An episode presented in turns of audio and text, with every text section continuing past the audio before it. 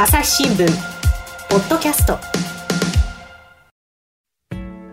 朝日新聞の神田大輔です、えー、今回はですね大阪社会部の記者花野裕樹さんと回線をつないでいます。花野さんよろしくお願いします。よろしくお願いします。はい。で、今回ですね、花野さんとお話をするテーマがですね、ズバリこの変形学生服ということでですね、あの、花野さんは3月まで岡山県にいらっしゃいまして、で、その時に取材をしていたテーマの一つっていうことだそうですね、花野さんね。はい、そうです。うん。なんかあの、この記事がですね、面白いんで、ちょっとね、冒頭だけあの読もうかなと思うんですけれども、えー、朝日新聞デジタルだとですね、変形学生服、表舞台から去った。不良気へ、点々点、残った優しさ、そういう見出しになってますんで、これぜひあの実際に読んでいただきたいんですけれども、えー、2年前の3月、岡山市の駐車場、県内の多くの中学で卒業式があった日の午後のこと。何しに来たんや、なんやなんや、集まっていた赤や紫、黄色の学生服姿の中学生が記者26歳に気づき、あっという間に囲まれた。県警が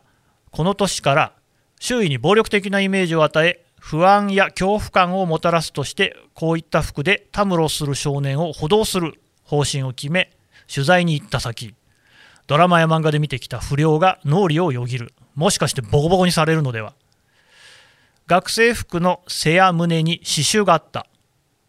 卒業最愛のダチに送ります。育ててくれてありがとう。親や教師への感謝の言葉の数々。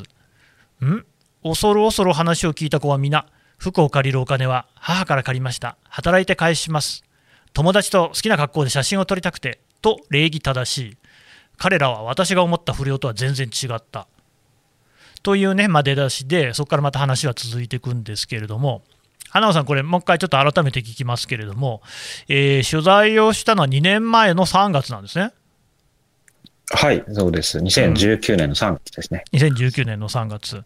でただこれ、あの記事が載っているのは、2021年、今年の1月っていうことなんですけれども、これ、あのそもそもなんでこういう取材をして、はい、でどういう経緯でこういう記事になったのかっていうのをちょっと教えてもらえますか？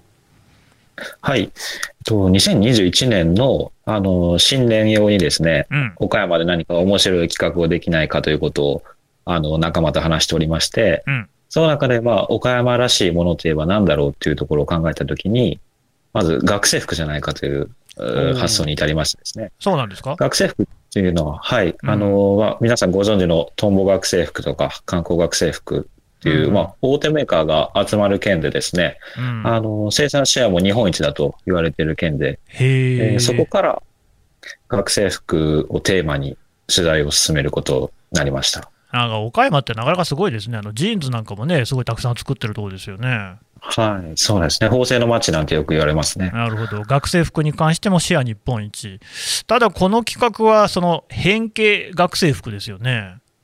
はい。うん。これどうして、はい、これは、あのー、まあ、岡山ではちょっと謎の風習がありましてですね、毎年3、毎年3月に、はい、あの、まあ、岡山県の玄関口とも言われる JR 岡山駅前に、中学生が卒業式を終えた後、わざわざ変形学生服に着替えて、わーっと集まるっていうイベントがありまして。着替えるんですか？着替えるんですよね。普通の学生服で卒業式に出て、うんうんうん、着替えて、その足で集まってくるっていう。あなるほどね。うん、はい。謎の風習がありまして、うんうん、で、あの、私が、あの、2018年の春に赴任して、うん、で、初めての、その、風習が2019年の3月のはずだったんですけれども、うん、あの、実はこの年からですね、岡山県警の方が、あの、それを集まる学生さんたちが、を補導するというような方針を決めて。ほう、なんで？で、あの、その変形学生服の見た目が、まあ、威圧的だということで、あの、ね。はい、それを怖がる県民の方々の声もかなり寄せられてたようでですね。ほうほうほう。で、あの、補導する方針を決めて、それを教育委員会にも通達するような動きがありまして、うん、ね、もう恒例のあの景色が岡山駅前で見れないというような年が2019年3月だったんですけれども、うんで、そ、その、じゃあ集まってた子たちはどこに行くんだろうってなった時に、見つけたのが岡山市の記事の冒頭にある駐車場で、うんうん、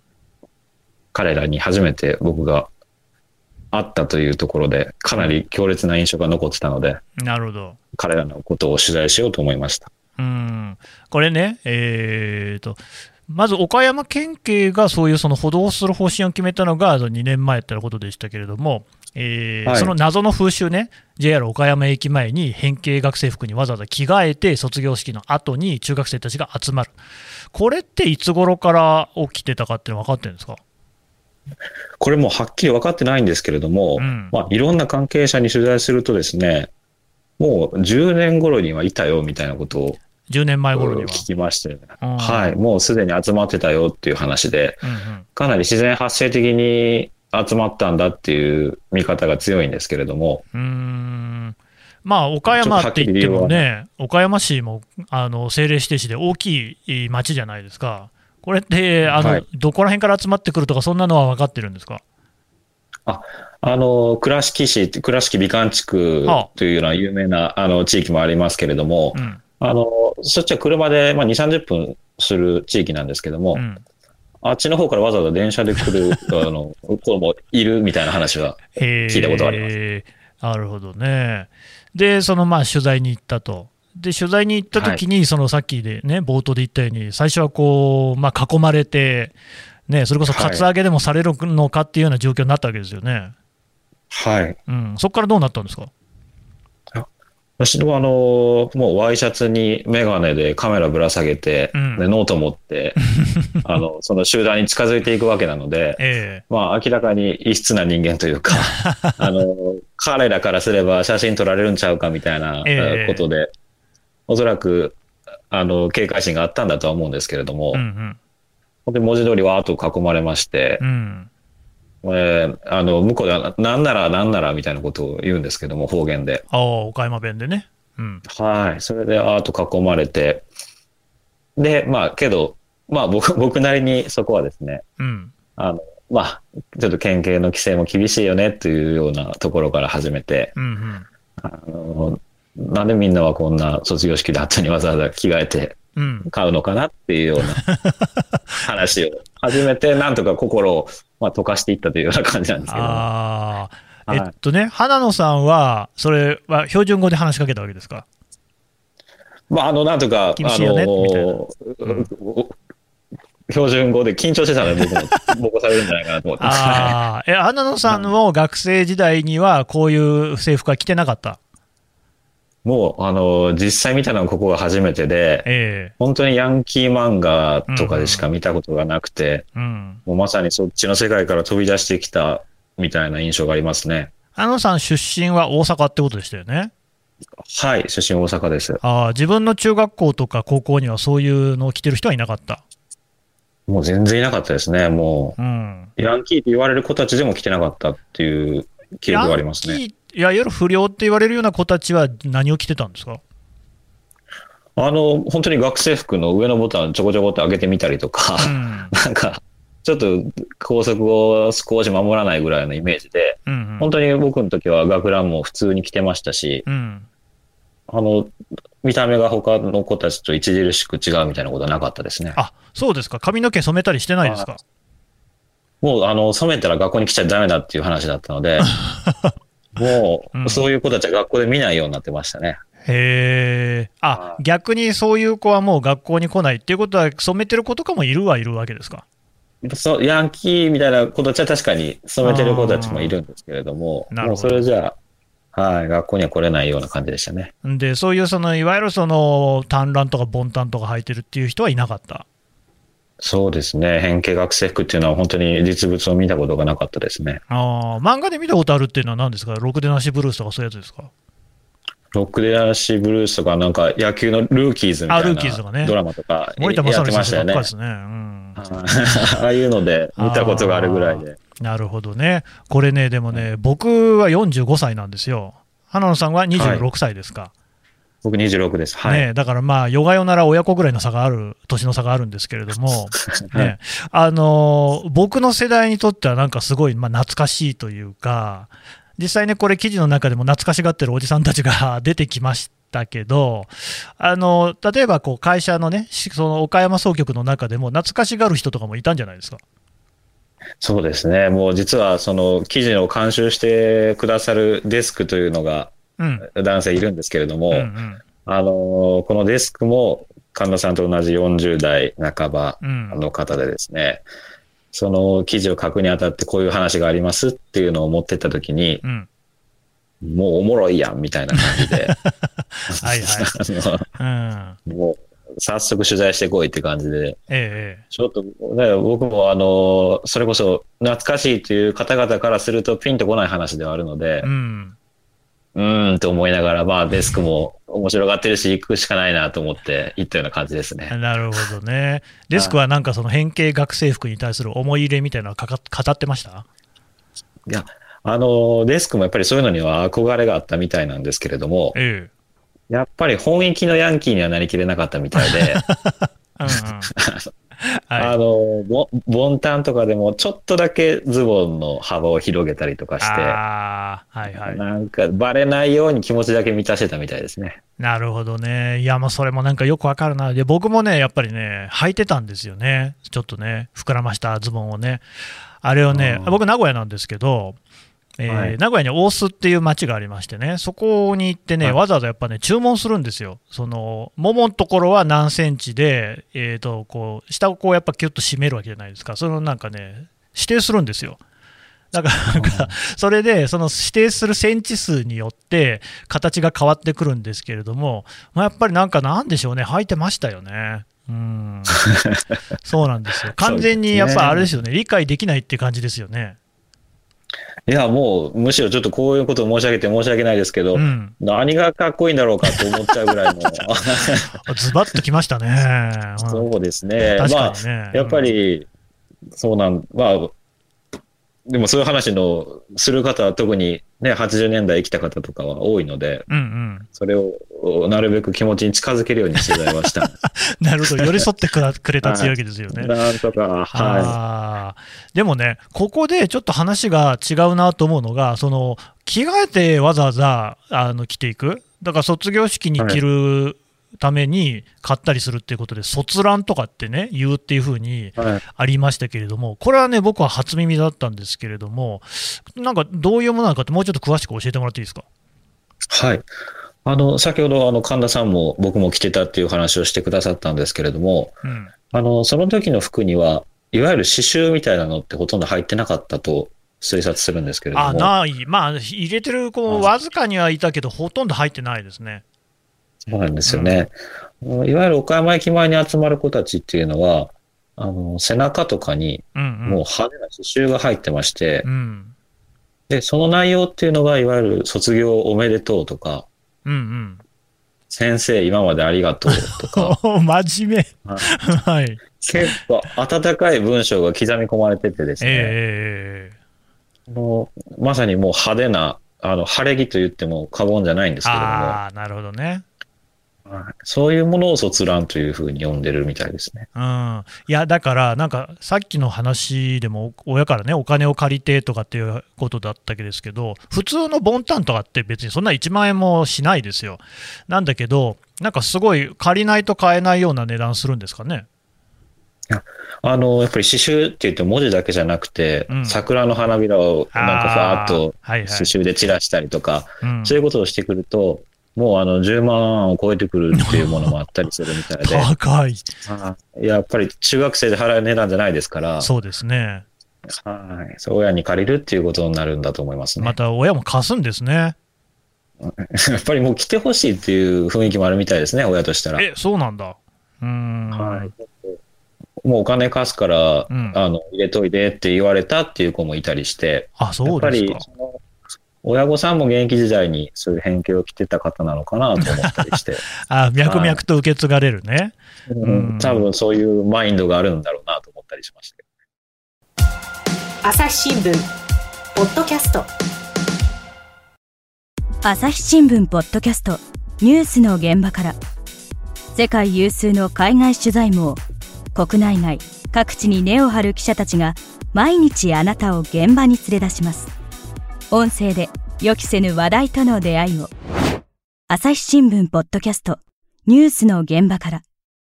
うん、いやでもね、これ、親も確かに嬉しいかもしれないですね、このね多分花野さんが撮ったやつかな、その写真のね、卒欄の写真が載ってて、裏の言葉も書いてあるんですけど、これちょっとまた読みますと、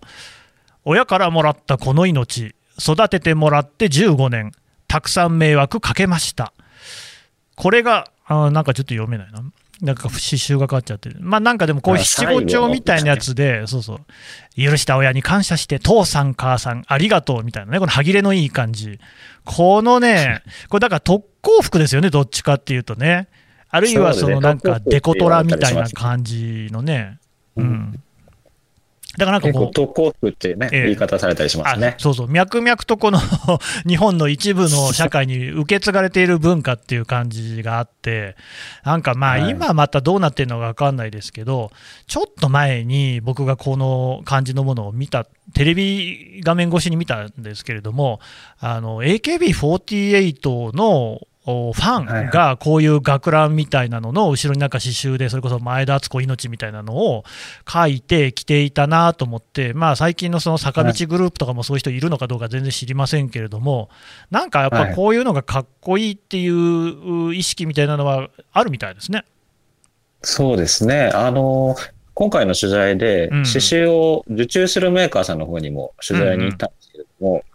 あのやっぱりこういう中学生だけじゃなくてですね先ほど、あの、神田さんがおっしゃったように、アイドルのファンとか、うん、あの、AKB グループのファンとか、うん、桃色クローバー Z のファンとかが、会場に来てくときに、こういう特攻服みたいな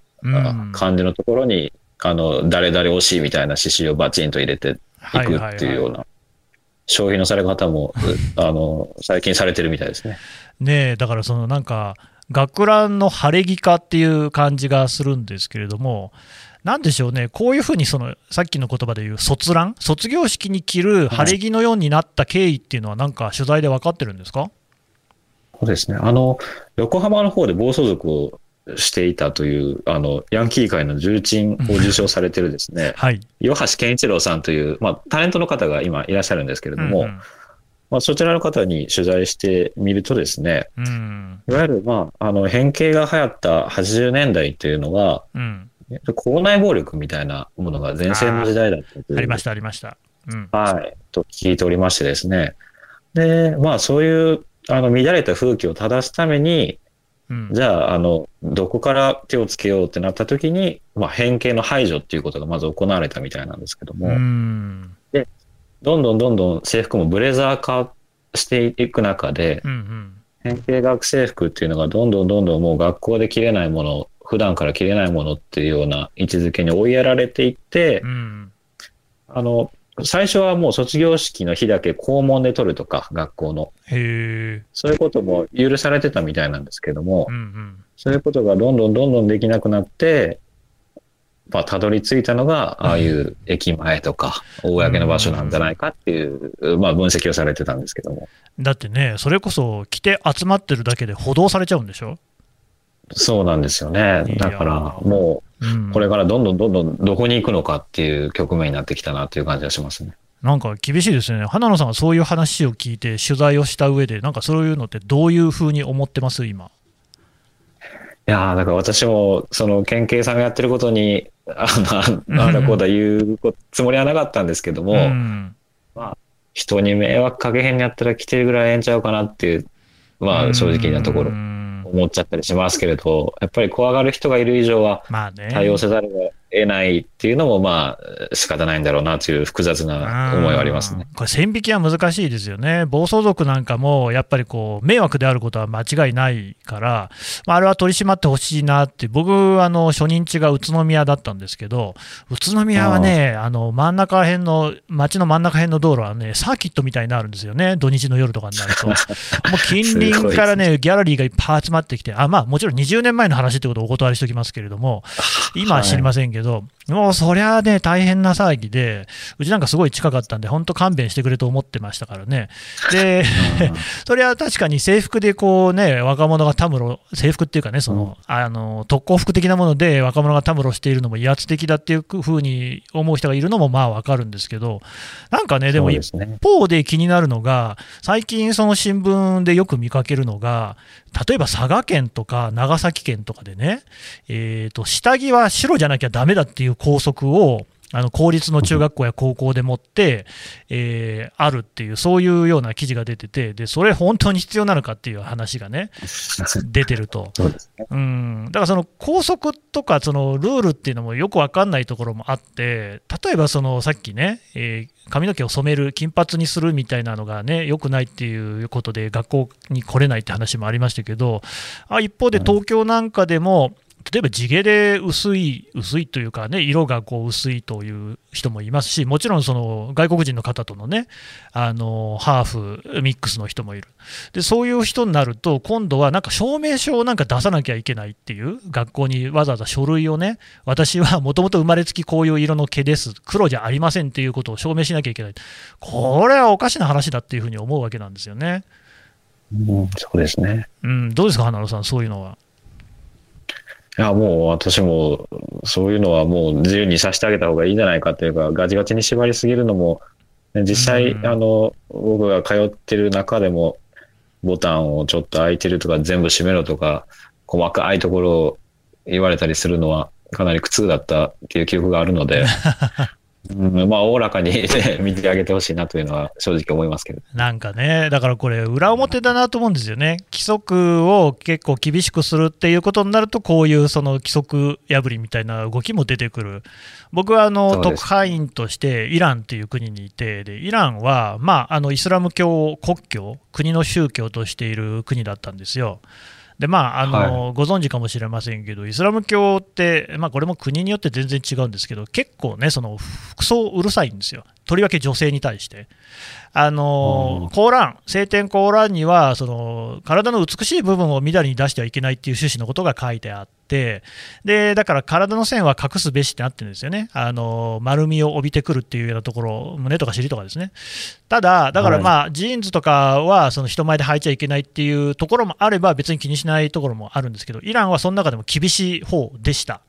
でだから街中には風紀警察って呼ばれる人たちがいて、あのそれ、男性も取り締まられるんですよ。だから僕もね、えーと、七分袖、袖じゃないな、なんだろう、あの七分丈か、ズボンがちょっとこう、膝下ぐらいまでしかないやつ、くるぶしの辺とか、すねとかちょっと見えるようなズボン履いてたら、空港で咎められまして、それはだめだっていうふうに言われて、しょうがないからなんかズボンを少しずり下げたんですけどね、え ー、若干パンツが上の方から覗いて、どっちが風紀的にいいのか分かんないですけど、とりあえずあの足は隠したっていう感じ。で ただやっぱりそういう社会の中でも女性なんかはいろんな工夫をしてこうちょっとずつねおしゃれをするつまりその自分のこう美しい部分を露出させるってことをやるわけですよ。例えばその一つが髪の毛なんかで髪の毛をスカーフで隠すっていうことが普通なんですけどそれをこうねちょっとこう髪の毛をお団子状に頭のてっぺんで言うことによってそうするとそのスカーフと髪の毛の間にそのお団子によって空間が生まれるじゃないですか。はいはい。そうすると髪の毛が見えちゃうんですよね。そうですね。でもスカーフで頭は隠してるからいいじゃないっていう言い逃れはまあできるわけですよ。なるほど、ね、みたいな。イランっていう国はもう全体的にそういう拘束の厳しい学校みたいな雰囲気があって、はい、えー、それって結局、規則が厳しいからそんなことやるんであって、別に彼女たちもそんなところでね、なんか反抗をするとかそういうようなことではなくて、自分の表現みたいなことですよね。そうですね。うん。なんかね、もう少しそこら辺はね、おおらかにいかないもんかなっていう感じがしましたね、イランにいた時ね。ああ、そうなんですね。